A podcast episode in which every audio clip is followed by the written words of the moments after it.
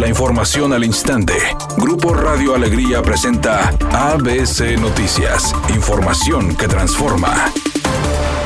El municipio de Podaca buscará combatir el rezago educativo con el programa piloto Vamos Alto y a partir de hoy se reciben las inscripciones de jóvenes de tercero de secundaria y preparatoria que deseen reforzar sus estudios. Así lo dio a conocer el alcalde César Garza. La educación media superior es el nivel educativo en el que se da el mayor porcentaje de deserción educativa, con el propósito de ayudar a actualizar a nuestros estudiantes de educación media superior. Además, el alcalde de Podaca César Garza indicó que los jóvenes recibirán asesoría por parte de 20 líderes del Tecnológico de Monterrey, estudiantes del programa Líderes del Mañana. Por su parte, Heréndira Rodríguez, premiada con el Mérito Académico 2020 del TEC de Monterrey y quien vive en Apodaca, explicó el esquema de este trabajo, el cual será híbrido con apartados de liderazgo y superación para atender el problema de la deserción escolar, programa piloto que arrancará con las asesorías el próximo 22 de septiembre. Ahorita estamos ya en la fase de captación de todos los alumnos y planeamos también incluir un apartado de liderazgo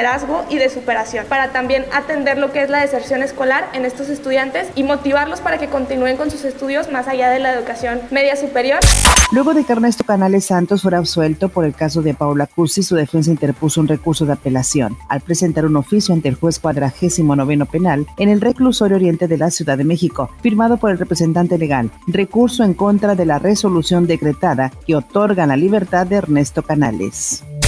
El presidente López Obrador externó su satisfacción porque el sismo de 7.1 grados que sacudió a la Ciudad de México y 10 estados del país no causó daños de gravedad, pero lamentó que las inundaciones en Hidalgo por las intensas lluvias hayan provocado la muerte de 17 personas, la mayoría pacientes internados en el Hospital del Seguro Social. Y estamos recomendando a la gente que busque trasladarse a albergues, a las partes altas. Se está actuando, apoyando a la población.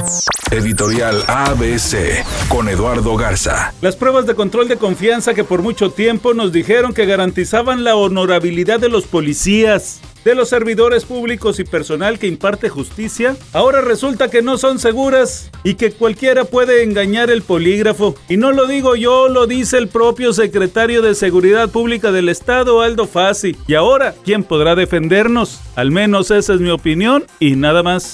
La adaptación de Florian Zubán con el equipo de Tigres sigue en ascenso y ahora el francés dejó en claro que se encuentra listo para jugar como titular. En el presente grita México Apertura 2021. Estoy aquí para jugar y estamos de acuerdo como con Miguel, pero poco a poco eh, Miguel me da más minutos en la cancha. Ahora estoy soy listo para empezar.